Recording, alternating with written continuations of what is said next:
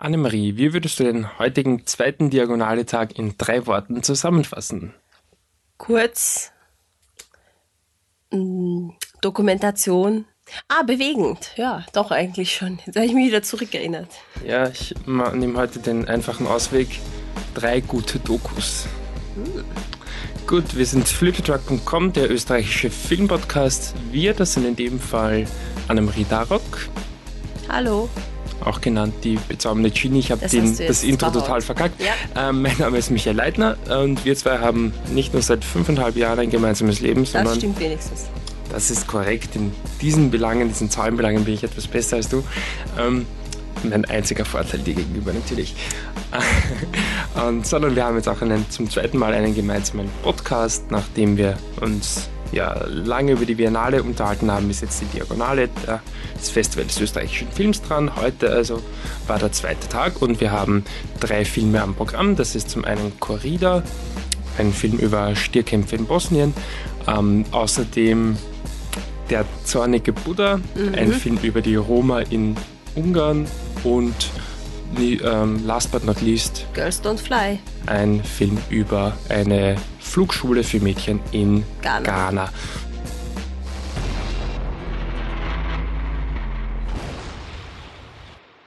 Ja, und wir fangen mit dem Film an, den ich äh, ja, mir alleine reingezogen habe, und zwar Corrida von Shinisha Vidovic. Ähm, ja, und äh, da geht's um, wie ich schon vorher kurz angedeutet habe, äh, Stierkämpfe in Bosnien-Herzegowina. Äh, diese Sp Stierkämpfe nennen sich Corrida und sind ja jetzt da, also wirklich äh, Kämpfe, wo quasi nur Stiere gegen Stiere antreten. Das Ganze ist wohl verglichen mit der spanischen Variante noch einigermaßen tierfreundlich, ohne dass ich da jetzt ein Experte auf dem Gebiet bin. Ähm, sicherlich nicht super tierfreundlich, aber verhältnismäßig wohl okay. Und ähm, was das Besondere daran ist, ist, dass das eben, also Bosnien-Herzegowina, die Leute dort bezeichnen sich eigentlich selbst auch als ein Volk, das aus drei Ländern besteht. So bezeichnen das, ähm, das alle Protagonistinnen in dem Film ähm, bezeichnet. Und zwar aus den Serben, den Kroaten und den Muslimen.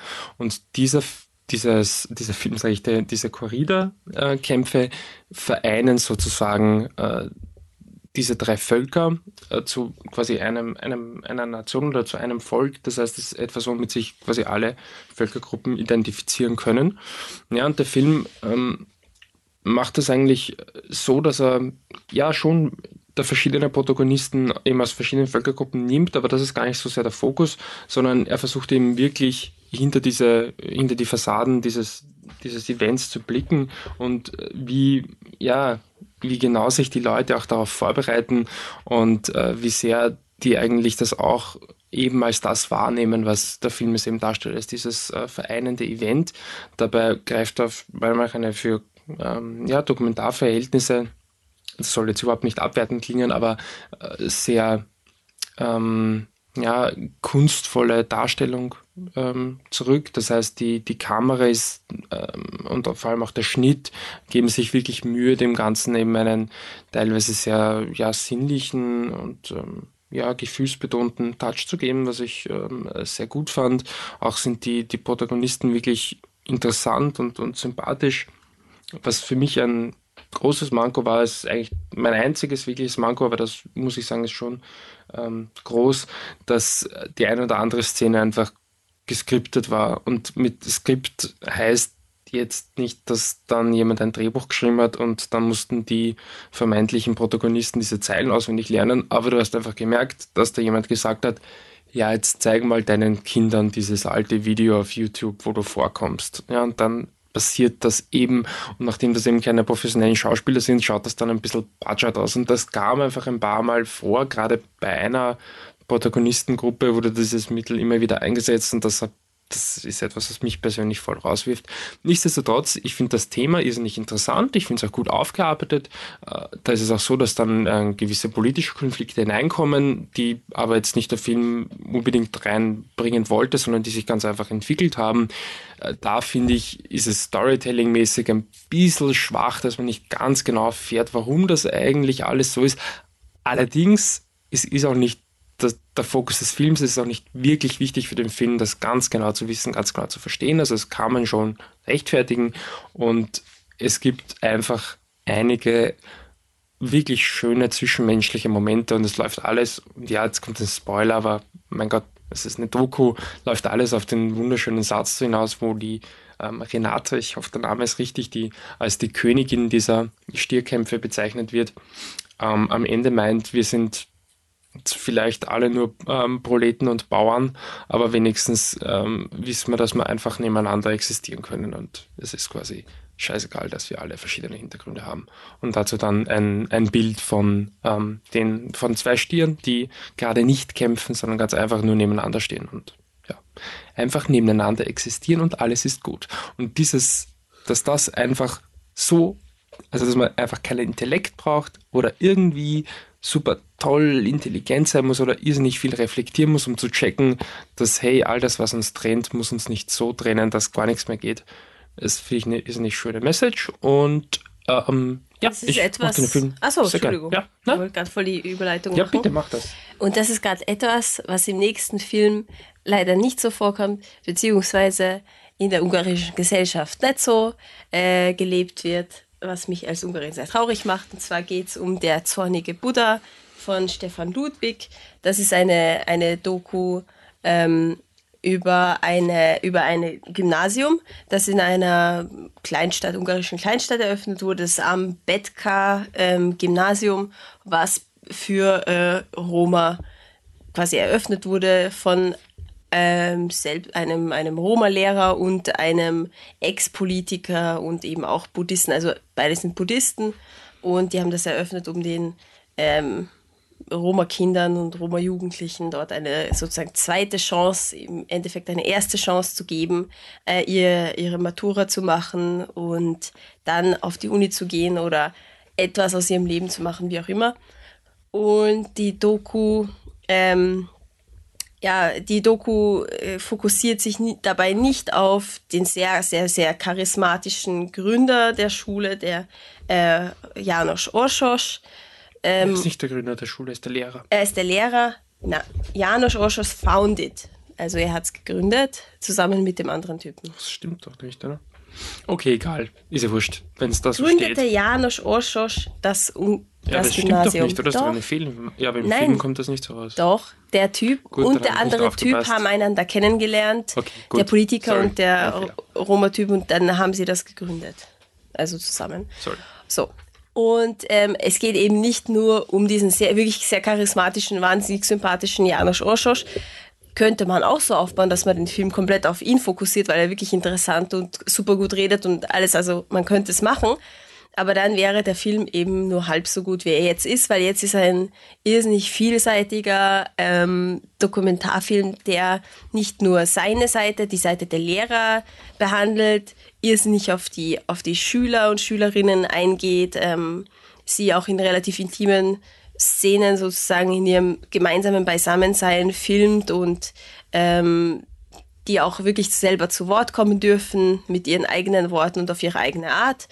Und ähm, außerdem ein sehr auch gut recherchiertes, recherchierter Dokumentarfilm. Also alles in allem sehr, sehr stimmig, sehr angenehm zum Anschauen, regt zum Nachdenken an. Ähm, hat eigentlich fast alle Elemente gefallen mir, äh, außer ein Teil, wo versucht wird, quasi zu zeigen, dass ähm, das Zusammenleben von so Roman und äh, Ungarn unter Anführungszeichen, ähm, dass das halt nicht so gut funktioniert, weil auch eben viel Kriminalität durch Armut und so weiter ähm, halt vorkommt in der Roma-Gesellschaft und das kommt aber nicht so toll rüber, weil es ist irgendwie nur eine Szene, in der halt zwei Männer darüber reden, wie halt irgendwelche Türen und Eisendinger von irgendwelchen Weinkellern gestohlen werden. Und es ist eh schlimm, aber irgendwie der direkte Zusammenhang ist, ist halt nicht so toll da und es kommt, es wird einfach nicht mehr thematisiert. Das könnte man fast vergessen, ja. diesen Teil des Films. Also es ist mir jetzt auch eingefallen, aber das könnte man fast ignorieren, weil es ich so. Ich habe fast das Gefühl, als wäre die Szene drin, dass wenn dann jemand herkommt und sagt, ja, aber die Roma, die sind halt oft ja fladern und die sind ja alle kriminell, dann würde er kann er sagen, ja, das habe ich auch erwähnt. Ja, genau. Das habe ich auch ja, dargestellt. Genau. So ja, hat es irgendwie. Ja, ja, schon. Dann hat es halt drinnen, ja. aber das stimmt, es passt nicht rein in den Film. Ja, es macht mich einfach ein bisschen traurig. Also ich finde den Film super und es macht mich dann eben traurig. Nicht nur, weil ich Ungarin bin, aber auch, auch deswegen, dass halt äh, das so scheißig läuft in der ungarischen Gesellschaft und einfach, dass die Roma wirklich komplett ausgeschlossene sind, werden eh Film verglichen wie die niedrigsten Kasten, die Ausgestoßenen. Und es ist wirklich so. Also die leben in diesem Dorf in einem eigenen, wirklich ärmlichsten Verhältnissen. Und du hast die ganze Zeit das Gefühl, sie leben dort alleine, aber eigentlich gehört es zu einer Stadt, wo auch ganz viele andere Leute wohnen, die aber nichts damit zu tun haben. Es ist komplett ein eigenes Leben. Und es ist wirklich großartig, was diese zwei Männer da aufgebaut haben. Und ja, das möchte ja, ich sagen. Da eigentlich wenig hinzuzufügen.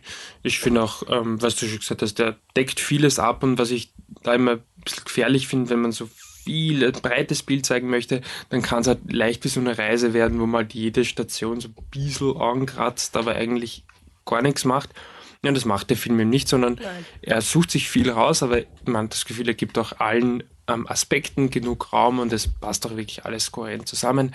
Äh, ich schließe mich an, was du sagst ich muss persönlich sagen, ich finde jetzt nicht umwerfend ähm, als Film, aber okay, solide und das Thema ist halt wirklich interessant und wichtig.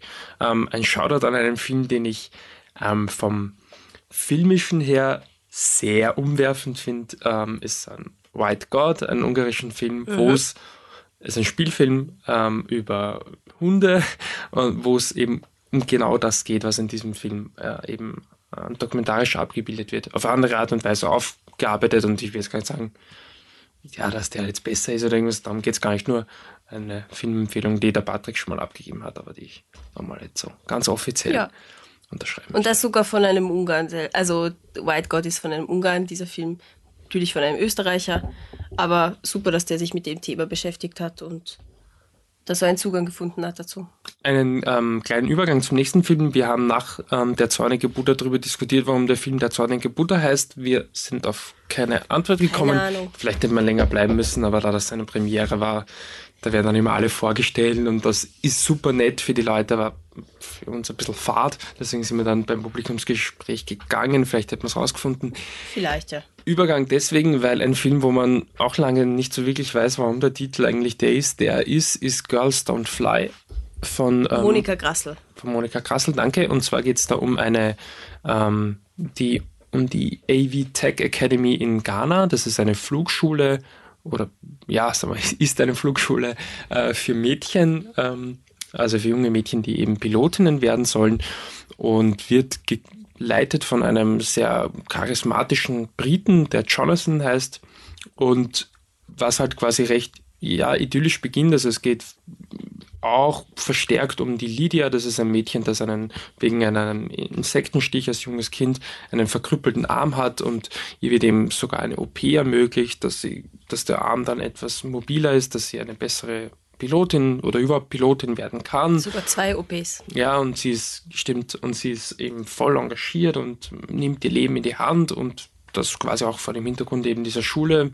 Äh, es entpuppt sich dann aber, dass das alles vielleicht doch gar nicht so idyllisch ist, dass eben dieser Jonathan ja ein sehr ja, narzisstischer Typ, hast du es ja. genannt, als wir vorher kurz geredet haben, äh, ist, der ganz also ganz arge Erziehungsmethoden hat. Also sagen wir, er ist wie ein Sektenführer fast. Ja, also es ist, wenn man jetzt sagen würde, er ist militärisch, dann ist das sogar fast noch ein Kompliment. Also es ist wirklich ziemlich wild, wie er eben mit diesen Mädchen umgeht.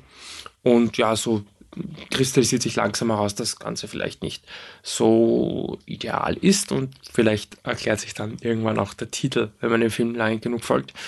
Ja, und da ich das Programm da nicht so ganz genau studiert habe wie die Anne, wusste ich nicht, dass es auf das hinausläuft und dann fand ich das ähm, auf jeden Fall sehr interessant.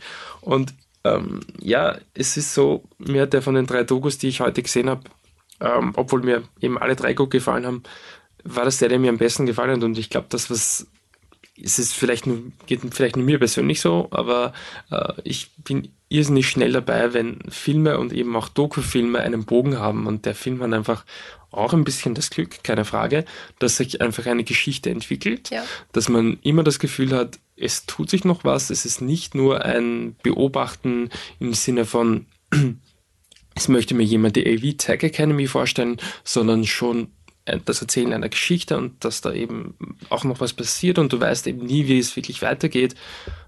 Er erfüllt aber eben auch die so Anführungszeichen klassischen Voraussetzungen für eine gute Dokumentation. Das heißt, er fühlt sich sehr gut ein in die Figuren, die Interviews sind irrsinnig interessant, er gibt wirklich viel Raum eben für diese Protagonistinnen, um sich zu entfalten. Äh, er beleuchtet verschiedene Seiten. Es wird die Problematik erklärt, aber nicht von außen, sondern von den Figuren. Es wird, man versteht sehr viel, ohne dass jemand von außen drüber sprechen muss. Ähm, ich finde den Film richtig gut. Ähm, es, ich nur ein bisschen das Issue, dass ich das Gefühl habe, er ist vielleicht ein bisschen manipulativ aufgebaut, wobei ich das Problem erst hatte, nachdem ich nachher ein bisschen zu viel gehört habe in dem Film und deswegen ist es wahrscheinlich eher ein Blödsinn. Ähm, also lasse ich den Kritikpunkt mal weg. Ja, also ich, ich ähm, finde, dass ich finde eben dieser Ansatz, der im, im den Gender Studies auch oft erwähnt wird, jemanden, wie, wie man jemanden eine Stimme geben kann. Es war in der Geschichte der Gender Studies immer die Frage, dürfen weiße Frauen für schwarze Frauen sprechen und ihre Misere ansprechen und solche Dinge.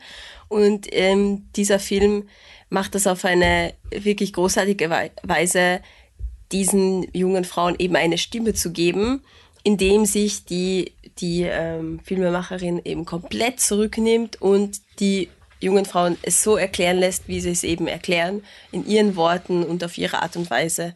Und ähm, das finde ich wirklich, wirklich super und ähm, vorbildlich. Ähm, ja, an, ansonsten, ich finde halt, es, es kommt, der Bogen ist da, ja, aber es, es wenn man wirklich, es, es ist keine, es ist keine Spoiler-Sache. Also wenn man jetzt erzählen würde, quasi wie es jetzt wirklich ausgeht, ist es eigentlich keine Spoiler-Geschichte, weil. Es ist ein bisschen ein Spoiler.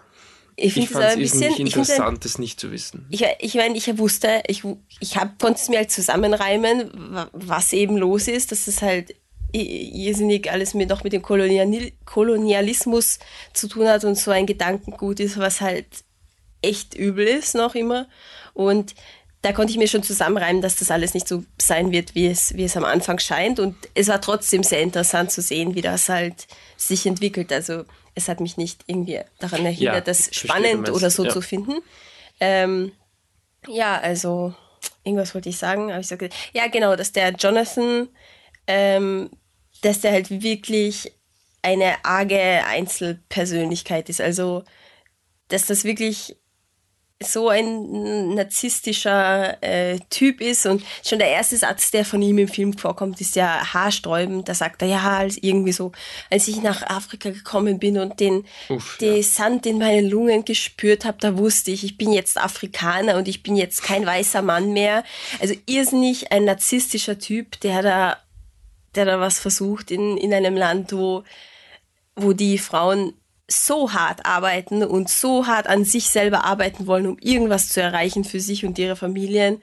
Das ist echt eine üble Kombination. Also würdest du, weil du sagst, dass es eine Einzelpersönlichkeit ist, würdest du den Film oder diese Geschichte nicht als Allegorie auf oder Allegorie als Beispiel für den Neokolonialismus sehen? Doch, wahrscheinlich schon, aber es ist auch eine sehr starke Einzelgeschichte von einem ziemlich persönlichkeitsgestörten Mann. Ja, und da bin ich voll bei dir und das ist, glaube ich, genau das, was mich was ich super finde an dem Film. Ähm, und wie gesagt, es ist bei Dokus wohl einfach so, dass immer ein bisschen Glück dazu gehört. Also mhm. zumindest bei Dokus, die quasi beim Entstehen äh, noch erzählt werden. Äh, dass halt einfach, äh, das ist alles ein, ein Bild für, für Neokolonialismus, auch wenn es vielleicht in dem Fall gar nicht so zu 100% stimmt. Das ist alles äh, eine schöne Anschauung, auch in gewisser Weise auch ein Film über Erziehung äh, ja. und was da verschiedene oder was es für Herangehensweisen gibt. Aber es ist halt auch eine persönliche Geschichte und es funktioniert eben auf beiden Ebenen. Ja, du hast es in erster Linie siehst du eine irrsinnig interessante persönliche Geschichte von diesen Mädchen in dieser Schule, von diesem Jonathan, dem Lehrer und wie, der, wie das aufeinander ähm, äh, prallt. prallt. Danke. aber es gibt eben sehr viel, was das eben erzählt über ja. das Land Ghana und über verschiedene Dinge und das macht für mich einen tollen Film aus und deswegen. Ja. ja. Euphorie. ähm, ja, wirklich schön. Also äh, gerade gestern äh, waren wir eben so enttäuscht von den Dokus und da haben wir auch, äh, das will das ein bisschen einfließen lassen, haben wir auch drüber geredet, dass es eben mh, mm, auch ganz einfach an Basisdingen einfach gefehlt. Aber also gesagt, das, das ist halt einfach fast schon objektiv gesehen dann einfach keine besonders gute Doku. Ja.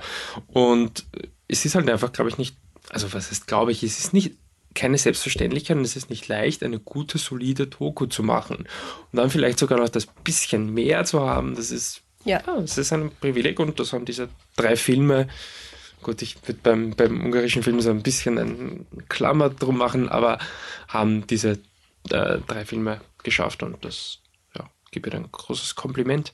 Toller Doku-Tag. Mhm. Für dich Fall. ein kurzer, aber. Kurzer, aber ich habe ja trotzdem die tolle Doku auch gesehen. Ja. Gut, ähm, dann noch, jetzt haben wir schon fast ein bisschen überzogen, äh, zusammenfassend, oder nicht zusammenfassend, Annemarie, wenn man äh, dir äh, erklären möchte, dass der Jonathan die Mädchen alle nur ausbeuten wollten, wenn du das falsch verstanden hast, dann macht man das wie? Auf, ich wollte schon wieder Flip the Truck sagen, gibt es ja nicht, auf Twitter unter Viennese Cat, Wiener Katze auf Englisch.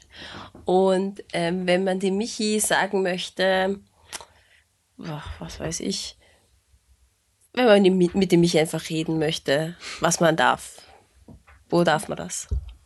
Dann macht man das auf Hipstersaurier und ein kurzer Hinweis für die fleißigen Diagonale-Besucher da draußen. Ja. Wenn ihr in einer BIM seid, setzt euch nicht neben den Typen mit der Orangenjacke. Das könnte schlecht enden, weil mir tun die Grazer BIMs überhaupt nicht gut. ähm, gut, eines noch, wir haben natürlich noch zwei Leute, weitere Leute im Team. Das sind zum einen, ich glaube, gestern habe ich Patrick zuerst genannt, ja. deswegen heute wieder der Wolfgang, Wolfgang Steiger oh, als der Chef, als Ed Dancing Robert mit Unterstrich zwischen den beiden Wörtern auf Twitter vertreten. Und als Ed Existent Coffee ist der Patrick Kramer unterwegs. Ed Flip the Truck auch mit Unterstrichen ist unser offizieller Twitter-Account. Und natürlich können Sie uns folgen auf facebook.com slash flipthetruck und flipthetruck.com ist unsere offizielle Homepage und da findet ihr auch alle Podcasts. Gut, morgen geht's weiter. Jawolle. Tschüss. Tschüssi.